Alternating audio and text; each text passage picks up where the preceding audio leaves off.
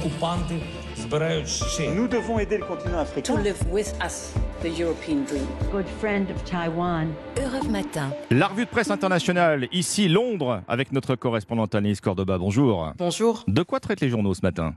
Eh bien, la presse britannique revient sur cette annonce. Mardi, la reine nommera le nouveau Premier ministre dans son château écossais de Balmoral, où elle réside en septembre, et ce, pour lui éviter le voyage jusqu'à Londres. Une première historique, titre le Daily Mail, car la reine a nommé tous ses précédents premiers ministres au palais de Buckingham. Le tabloïd explique, cette décision a été prise à cause des problèmes de mobilité de la souveraine. Boris Johnson et son successeur devront donc parcourir 1600 km aller-retour, précise le Guardian, l'un pour démissionner, l'autre pour être nommé.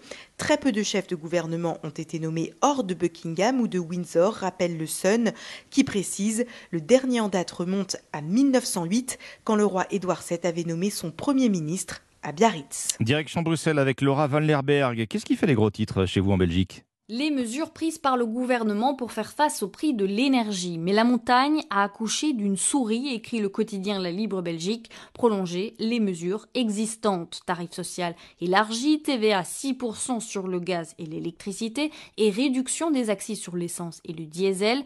Quelques maigres mesures concrètes et puis beaucoup de grandes idées, résume l'écho, écrémer les surprofits des entreprises énergétiques ou encore inciter les citoyens et les entreprises à réduire la consommation d'énergie. Mais aucune obligation, précise le soir. Pourtant, l'urgence est bien là, alerte la presse écrite. L'inflation du mois d'août dans le plat pays est de 10%, un record depuis 1916. La déflagration à venir mérite une vraie protection, conclut la Libre Belgique. Alexis Guilleux, vous êtes à New York pour Europe 1. Quelle est les une de la presse américaine aujourd'hui? Eh bien, le nouveau recul de l'espérance de vie aux États-Unis. En 2021, l'Américain moyen pouvait espérer vivre jusqu'à 76 ans, explique le New York Times. Un recul historique, c'est trois ans de moins qu'en 2019. Cette chute pour la deuxième année consécutive reflète le bilan impitoyable de l'épidémie de Covid aux États-Unis, estime le Washington Post. Il s'agit de la plus forte baisse de l'espérance de vie enregistrée en un siècle. Certains groupes sont davantage touchés que d'autres, souligne le Wall Street Journal. Les Amérindiens, par exemple, ont connu la plus forte baisse à cause de la pandémie, mais aussi des overdoses dues à la crise des opiacés. Dans ces communautés, l'espérance de vie a reculé de plus de 6 ans depuis 2019.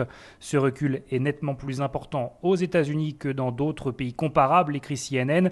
Logements surpeuplés, mauvais accès aux soins, la pandémie a exacerbé les disparités déjà existantes au sein de la première puissance mondiale. Merci Alexis Guilleux, merci à nos correspondants. Dans un instant, la suite d'Europe Matin avec Dimitri Pavlenko.